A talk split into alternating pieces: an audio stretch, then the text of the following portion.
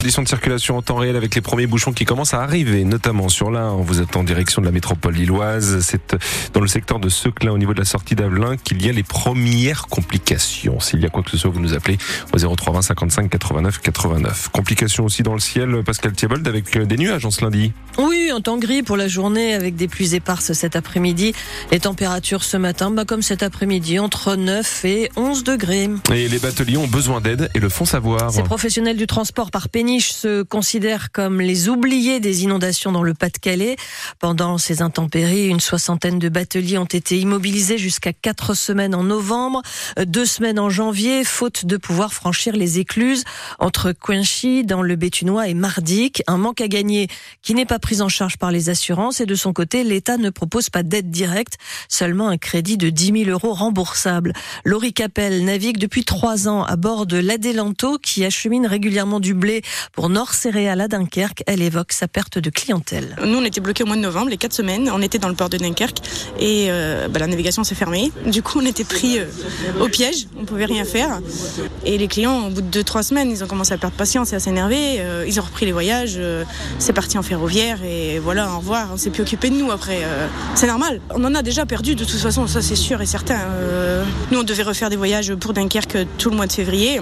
C'est un gros client. Il ne veut plus de coincer de marchandises là-bas, donc il envoie tout euh, aux Pays-Bas. Une perte d'exploitation euh, énorme comme ça au bout de trois ans, euh, ça nous tombe dessus et, comme personne nous entend et nous écoute, enfin s'ils nous écoutent, si beaucoup de monde nous écoute, mais bon, personne ne fait rien. on est un peu les oubliés, ouais, les oubliés des inondations. pourtant, les élus du Pas-de-Calais ont interpellé le gouvernement, mais courriers qui sont restés sans réponse à l'heure actuelle. Et parmi ceux qui se mobilisent pour les bateliers, Karima Deli, conseillère régionale, vice-présidente écologiste de la commission transport au Parlement européen, elle lance un appel au gouvernement pour qu'il soutienne la profession. Un mois après ces dernières inondations dans le Pas-de-Calais, des permanences de soutien psychologique vont se tenir à partir d'aujourd'hui pour les sinistrés. Accès gratuit à une infirmière spécialisée, un psychiatre ou un psychologue. Ces permanences mises en place par l'Agence régionale de santé se déroulent dans quatre hôpitaux du département Calais, Boulogne, Elfaux et Montreuil plage près de Grande-Sainte, les recherches se poursuivent pour identifier le responsable du tir qui a tué un migrant dans la nuit de samedi à dimanche. L'homme a été retrouvé gravement blessé sur la bande d'arrêt d'urgence de la 16, à proximité du camp où il vivait. Il n'a pas pu être sauvé. Un autre exilé a été légèrement blessé. Le maire de Roubaix est attendu aujourd'hui devant la cour d'appel de Douai pour être rejugé dans une affaire de fraude fiscale. Il y a deux ans, Guillaume Delbar avait été condamné pour ces faits à six mois de prison avec sursis, deux ans d'inéligibilité et 3000 euros d'amende. Le maire de Roubaix ainsi que d'autres élus devaient répondre de leur participation à un système frauduleux de défiscalisation de dons à des micro-partis politiques. Et les premières promesses faites aux agriculteurs par le gouvernement sont tenues. Deux décrets viennent de paraître au journal officiel. Le premier porte sur le gazole. Les exploitants agricoles vont pouvoir demander dès ce mois-ci une avance de 50% sur le remboursement partiel de l'impôt sur les produits énergétiques. Le deuxième fait passer de 80 à 90% le taux de prise en charge des frais vétérinaires pour un certain type de maladie qui touche les élevages bovins. Les habitants du Dunkerquois sont invités à se prononcer sur le projet de site industriel de fabrication de matériaux pour les batteries qui doit s'implanter au port de Dunkerque. Il s'étendra sur 53 un site géré par le chinois XTC et le français Orano, qui sera classé Céveso seuil haut et qui doit à terme générer 1300 emplois directs. La concertation qui va durer jusqu'au 31 mars est accessible via Internet, mais il y a aussi des réunions publiques qui sont organisées comme à Gravelines demain soir. Gravelines qui retrouve une piscine, alors pas celle de Sportica, hein, bien sûr, qui a brûlé le jour de Noël, mais celle qui était fermée depuis un an et demi pour des raisons d'économie d'énergie. La piscine avec son bassin de 25 mètres et son petit bassin a été remise aux normes et rouvre donc aujourd'hui. les footballeurs du LOSC sont au pied du podium de la Ligue 1 ce matin. Quatrième au classement après leur large victoire sur Clermont hier.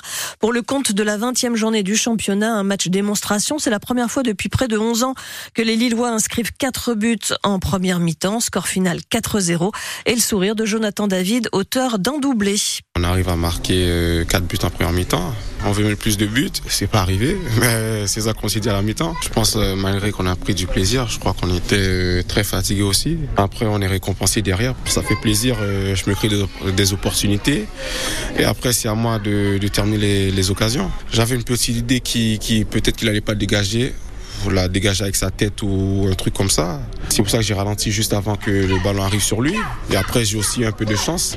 On va, on va essayer d'enchaîner et marquer le plus de buts possible.